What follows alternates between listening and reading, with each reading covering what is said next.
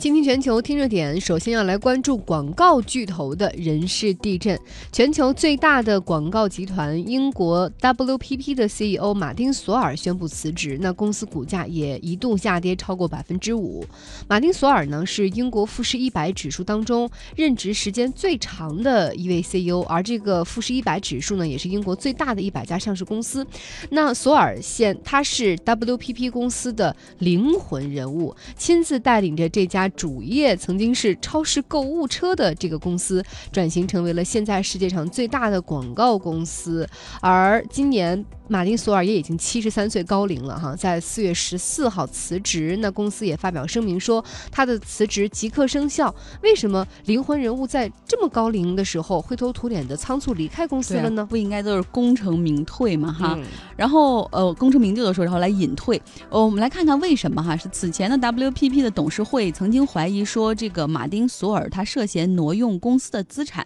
并且任命了一家独立的律师事务所对他展开第三方的调查。貌似好像发生了发现了一些问题，但是为了保全这位泰斗级人物的颜面，WPP 在公司的声明中是这样说的：说这个马丁·索尔还是退休，他会享受公司的股权激励，他所挪用的资金并不涉及重要的数额，就说明他还是挪用了。那马丁·索尔之后也发表了一份声明，他说在三十三年之后，我现在离开了 WPP，我感觉到很难过。他一直以来是我的激情、专注、能量的来源。那我相信这个辞职的决定也。符合集团目前最大的利益。嗯，其实马丁·索尔之于全球的广告而言，还是一个很神奇的人物，因为。他的公司是全球最大的广告公司，但是他自己却没有写过一句广告文案，也没有参与过任何的广告的创意，但他却是广告行业的大佬。他出生在一个伦敦的犹太移民家庭，父亲呢是一名电器的销售员。他呃毕业于剑桥，主修经济，之后呢又到哈佛拿到了 MBA 的学位，就在学历上还是从这个走经济这条道路的。毕业之后呢，他是以财务投资人的身份加入到了1975年。的大广告公司盛世长城，并且在那儿获得了他职业生涯的巨大突破。一九七七年到一九八四年，他是担任集团的财务总监。嗯，在一九八五年的时候，他做了一个非常大胆的商业赌博，他用自己的钱、个人的名义买下了部分英国的购物车制造商。就大家去超市会推一个筐嘛，那个车那个车筐就是这个车筐的制造商，叫 Wire and Plastic。Products，也就是 WPP 的缩写的来源哈，买了这家公司的股权，然后这 WPP，因为你想改它的名字，他也懒得改了，但是就把这个原来的 Wire and Plastic Products 这个名字缩写成 WPP，就直接变成了广告公司。呃，然后呢，一九八六年的时候，马丁索尔彻底离开了盛世长城，加入到了 WPP 来担任 CEO。他呢，还是用那种财务的手段，投资的钱来把这家公司从一个呃刚刚转型过来的一个小公司。马上变成了全球广告的巨头，三年之内他就收购了十八家广告行业的相关的公司，完全利用资本的力量。而在快速膨胀的过程中，他也曾经似乎有点不太现实的对。奥美广告公司也发出了八点二五亿美元的一个收购邀约，就是说我也要买你啊，反正我有钱。但是这个收购最终是没能够达成。嗯，那不管怎么样，现在 WPP 确实是全球最大的广告巨头，现在在一百一十二个国家有三千多个它的办事处，客户呢包括喜力啤酒、亨氏、辉瑞、福特、英美烟草、AT&T、格兰素史克、IB 等这种 IBM 等超级这种大的公司。那在如何呃，如果再算上它的合营。联营公司的话，目前在全球 WPP 有超过二十万名的员工，市场的估值也超过了两百二十亿英镑，约合是三百一十美元，一三百一十亿美元。对，然后呢，有人说，哎，WPP 我怎么从来都没有听过呢？就并没有说像我听过什么奥美啊，或者盛世啊，或者狮门这样的这个公司，好像没有听过他们的广告。为什么呢？主要是因为 WPP 它现在是一个大的集团，它旗下有四百多家独立的广告公司。司就这个大的集团是上市公司，而下面独立的这个广告公司会去承接各个市场的业务。呃，那我们来说说为什么董事会要对这个七十三岁的灵魂人物马丁索尔下手呢？有三个原因哈，跟大家分享一下。第一个原因就是七十三岁的他还没准备退休，而且他给自己开出了很高的薪水，然后一年薪水的上限大概是一千九百万英镑。像像从这个二零一二年到现在，WPP 这个公司已经向马丁索尔支付了二点一亿英镑。的财富，但中间他其实自己还占有股权呢，股股权激励又有很多哈，光这个工资就拿到了二点一亿英镑，五年来，那他也是富时一百指数中薪酬最高的 CEO。第二个原因呢，就是他管理风格过于铁腕。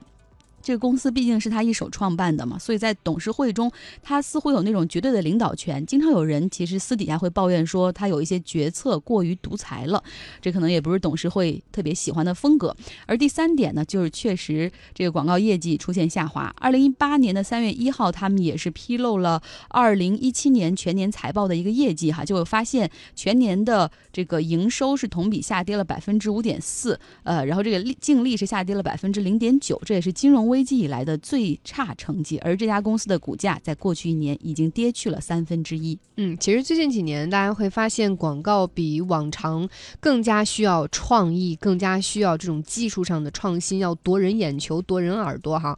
那么，所以说，在目前很多有那种互联网基因的中小公司，反而就是机制更加灵活，然后也会更大胆的去启用新人和新的创意和 idea，所以他们也在传抢夺这种传统的。大广告公司的生意，在过去一年当中，WPP 就丢掉了很多过去的大客户，像百威、英博、狮门影业、肯德基、美泰和美国运通等等，都不再是他的客户了。对，现在想想，能够做广告的途径有很多啊，就除了传统媒体之外，比如说视频前面的贴片广告，然后比如说这个在朋友圈、微信里面传那种 H 五，或者是那种小的视频，然后包括呃，就是利用技术手段在网页上跳出来的弹框。或者是那种 GIF 等等，呃，作为传统的广告公司，现在不只是这一家 WPP 正在呃受的这种考验和这种挑战，其实很多公司也同样遇到一样的麻烦。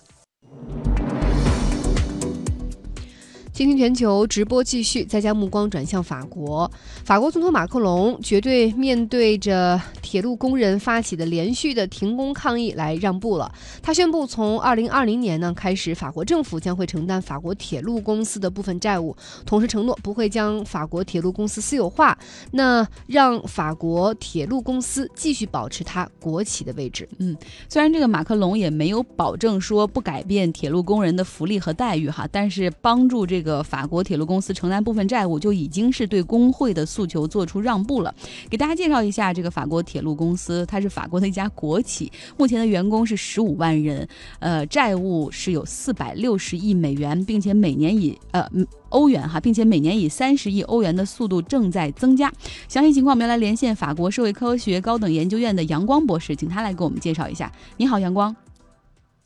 主持人好，大家下午好。好，这个马克龙表示政府会承担铁路这个公司的债务，是否意味着他是对这种停工抗议，就是五天内可能会选择两天停工，不让这个火车的运力完全的运转？他对这种停工抗议正在做出让步。那之前他希望提升的、希望推进的改革，就是削减铁路工人的福利的改革，是不是也会就此止步呢？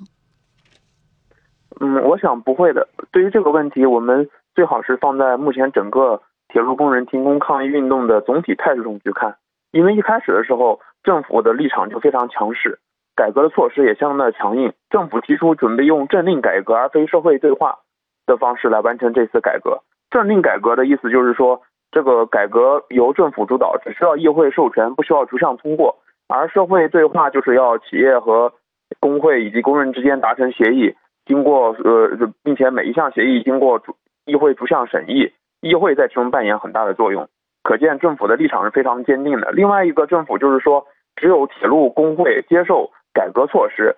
政府才同意讨论关于承担债务问题。目前来看，政府的立场是出现了软化，不仅刚才呃刚才您说到的准备承担铁路部门的债务，同时政府也同意准备用社会对话的方式来替代呃政令改革的方式来进行进行这一次改革。但是这并不并不是说明这些停工抗议运动获获取了胜利。如果我们看最近的这个民调的话，我们会发现，现在有百分之六十二的民众支持政府改革，百分之五十六反对铁路工人的抗议，这些都超过了半数，而且从而且比开始有所增加。也就是说，政支持政府的人数在增加，而相反，铁路公司停工呃，铁路公司工人停工抗议的力度却在减弱。马克龙在四月十四号还公开发表讲话，明确改铁路改革措施是要坚定推行。其中包括两个方面，一个就是铁路要放开竞争，第二个就是取消铁路职工特殊的身份和福利。在这样的一个民心支持下，马克龙此时宣布国家承担铁路债务，表面上看来是做出让步姿态，其实是希望通过政府立场的软化，来尽快平息铁路工人的抗议和不满，来呃呃在短时期内把这个改革推进下去。嗯，呃，这个法国的铁路公司为什么亏损这么严重呢？当然了，我们也看到，比如说这一次发起的停工抗议，哈，到现在可能已经给这个法国铁路公司造成了差不多一亿欧元的损失。那当然了，除了停工抗议之外，它肯定还有一些自身的原因。为什么呢？其实，法国国家铁路公司的这个债务问题确实是个老大难问题。对于法国而言，目前正如您刚才说到一样，它的总额已经有四百六十亿欧元，利息有将近十亿欧元。以这样的态势发展下来下去的话，我我即使是以法国政府的雄厚财力，他他支持这个铁路公司的债务也是捉襟见肘。我们我们要看到法国铁路公司的债务，一方面肯定和员工福利有关，因为这个员工福利是一九二零年确定的，当时的经济状况和现在不同。它这个福利包括一系列福利待遇，包括可以提前退休啊，政府呃员工不被解雇啊，全家免费坐火车呀，以及一些相关的一些补贴等等。但是呢，这些远远不是。呃，法国国家铁路公司债务高企的全部原因，至少而且甚至都不是主要原因。因为法国国家铁路公司它本身是国有企业，但是它和一般企业不同，是它盈利不是国国国家铁路公司的唯一目的，甚至首要目的。它有很多其他的任务，比如说在法国和国和欧洲国际进行高速铁路网的建设。第二个就是支持法国国家那法国的铁路装备的呃创新和运用。第三，还要支持法国相对交通闭塞和偏远地区的通勤。首先，就是从萨尔克西政府开始，法国就一直在这个修建高速铁路、采购高铁列车，这这是法国国家铁路公司债务剧增的一个重要原因。而现在，这些线路和这些列车的盈利尚尚未足以将这些债务全部归还。呃呃，关于高铁扩张所造成的债务，大概占法国国家铁路公司的总债务一半。第二个就是研究和采购。新型的高速铁路列列车建设未来高速铁路的示范线。我们知道，现在法国正在建设面向未来的高速铁路，叫 LGV。现在的现在的高速铁路叫做 DGV，。应该说是，呃，相对于现在的高速铁路，LGV 会有一个很大的改进，当然造价也非常高啊。最近政府又采购了一百辆最新型的这个呃最新型的 LGV，支持这个法国国家呃法国国家法国铁路装备的主要制造商。阿尔斯通的这个研究和发展，这些肯定也是造成法国国家铁路公司债务剧增的一个因素。还有一个就是法国国家铁路公司的铁路其实分为两块，一个是高铁，这个这一块因为乘客多，然后嗯，法国的路网也比较发达，总体来说是盈利的。但是呢，法国除此之外还有很多地方铁路，也就是说乘客非常少又相对比较偏远的一些地方铁路。这些地方铁路因为它要维持偏远地方人们的这些居民的通勤。它必须要维持一定的班次，但是客流量呢非常少。我在法国也乘坐过多次，很多情况下这种列车就两三个车厢，但是每个一个车厢里边都没有什么人。所以说，呃呃，据据我看法国的报道，法高铁的盈利很多都被拿来补贴这个普通线路的亏损了，因为这个普通线路的定价是面向普通人的，它的定价一直是被限制的。所以说，我们讲到马克龙承担铁路国国家铁路公司债务的决定。呃，固然是一种让步，其实也是根据实际情况承担政府应有的义务。因为法国国家铁路公司所具有的公益公益性质，使它本身就是和整个国家的交通战略、呃科技战略联系在一起的。所以说，即使改革到了今天的这一步，马克龙只是明确说明铁路部门将要放开竞争，但是国家铁路公司并不会被并不会被私有化，这就是法国国家铁路公司本身具有的一个特殊的地方。嗯，但是也根据这个欧盟的一些相关规定哈，可能到二零二零年之后，这个各个国家的铁路线路都得放开竞争，可能允许，比如德国的这个车未来也能开到法国来进行竞争，来分食这个市场。不过我们也看到，确实像阳光所说的那样，因为高铁技术是一个国家这个大国工业制造的一个顶尖体现哈，所以每年在这个高铁上面投入很多钱，也是导致法国铁路公司目前也是每年的这个债务在上升的原因。那再来跟我们说一下，这个马克龙总统昨天呢也是公布了最新的关于难民的政策，他的态度比较强硬，也是出乎了一些人的意料哈。就是他说法国不是避难所，没能够通过难民申请的非法移民必须马上遣返，这样的态度也引发了马克龙甚至党内的一些。不满和质疑，那他的态度为什么会出现这样的转变呢？其实马克龙谈的就是最近法国也是非常热议的新的移民和庇护法的法案。这个庇护这个新的这个移民法案是二月份提出，由社会由社会党员，也就是现在内政部长科隆进行主导的。他这个呃移民法案本身具有一个很高的很高的一个定调，就是说想要在法国开创未来的人们。希望他们能够在法国实现法国梦，他们的梦想能够在法国实现现实，呃，能够成为现实。但是这个草案从一开始就招来了左右党派和人权组织的共同猛烈攻击。可以说，这个新移民草草案可能将是马克龙执政期间最具分裂性也是最具争议性的草案。因为因为近两天国民议会，也就是法国的最高立法立立立法机构开始审议此草案，因此关于此草案的一些讨论和这个。草草案呃的讨论达到了一个呃非常嗯非常火热的地步。这个草案其实主要分成以下四块，它第一个就是要缩短难民避难的申请流程，加快行政的批复速度，同时提供法语课程，改善生活条件，促进融入。第二个就是加强打击非法移民，增强行政扣留时间，加速非法移民的遣返和驱逐程序。第三个是保护弱势群体的人权，对于难民或移民中强迫。少女割礼以及对妇女家庭暴力的行为加强打击。呃，新的移民草案哈，我们先聊到这儿。那跟我们再说说这个加拿大的总理特鲁多，目前也是正在法国访问。呃，能不能给我们介绍一下，就是他跟马特龙好像也在自由贸易啊、对抗气候变化等诸多方面达成了合作协议。呃，能给我们介绍一下吗？嗯，特鲁多这次在法国受到了很大的呃欢迎，他是在法国第一次在国民议会发表演讲的加拿大领领袖。可以表明，一个法国和加拿大的关系正在逐渐拉近。因呃，他这次来法主要探讨两个问题，一个是欧加自由贸易区的继续推进，第二个就是全球气候变暖问题。法国和加拿大要进一步要共同合作，成为领导者。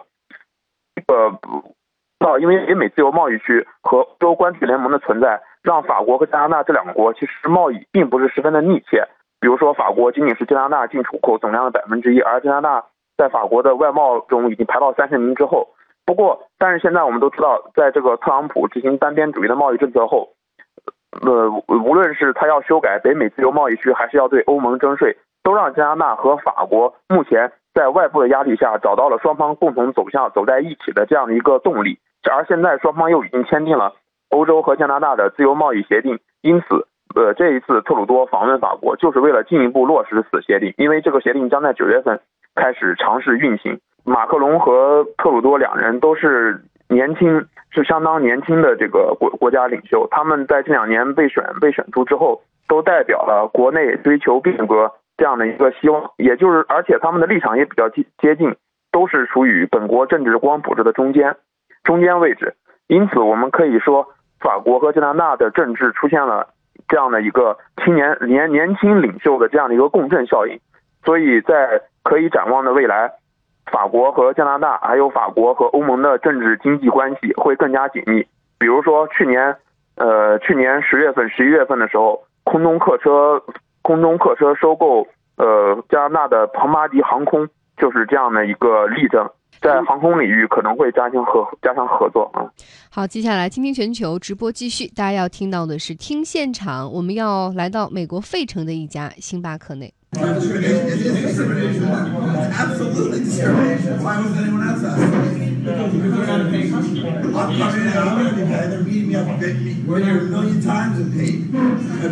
大家能不能听清哈这个其中的一位一一个人就不停的提到说 discrimination 就是这是歧视歧视。在这个星巴克的咖啡馆内三个骑着自行车而来的警察站在两名黑人的面前要求他们马上离开。其中一个黑人就很愤怒他说每天都有人坐在星巴克里他什么都不点就坐在这个桌前面等人或者是自己在看书也好，可是你们偏偏让我们走，这就是赤裸裸的种族歧视。嗯，来看看那儿到底发生了什么哈？啊，这是一家位于费城的星巴克的分店。当时呢，两名黑人男子进店去等待一位他们商业上的合作伙伴，想碰面。那在等待期间呢，其中有一名黑人顾客想要借用星巴克店内的厕所，但是店员表示说，我们的洗手间只会开放给那些付费点了付费点餐的这些客户才可以使用，所以拒绝了两人的请求。之后呢，他就报警了。那警方到达之后，要求两名黑人马上离开。这两位顾客也觉得很荒谬，哈，拒绝执行。随后，警察就给这两名黑人戴上了手铐，把他们带回警局。那在视频当中呢，也显示店内有一位白人的客户，也是在现场去问这个警官，他们到底做错了什么？你们不能这样做。嗯，随后呢，这两名黑人的律师也是在警局哈，把他们给带走了。然后这个到了警局之后，警方还让他们录指纹，并且给他们拍摄了那种就是那种证件照的照片，然后去关押了他们差不多八个小时，来看看有没有案底。最后因为证据不足，把两人释放了。这个新闻也让费城这个市长 Kenny 感到非常气愤。他说很难想象啊，在二零一八年的费城仍有这样的种族歧视正在发生。而星巴克的 CEO 凯文约翰逊也在道歉的声明中表示说，这位店员的行为不能够代表星巴克的价值观。星巴克是坚决反对种族歧视的。他希望当面向这两名黑人道歉。嗯，可即便如此，负面效应已经是扩散开来，在 Twitter 上现在也有了一个热门话题，叫做“联合抵制星巴克”。而且在周一开始呢，就已经有抗议者就来到这家星巴克的咖啡馆内和外面，就拿着这个扩音喇叭，直接对着柜台的后面店员高喊抗议。所以目前这家星巴克是不得不停业。呃，涉事门店的那位报警的经理也已经是离职了。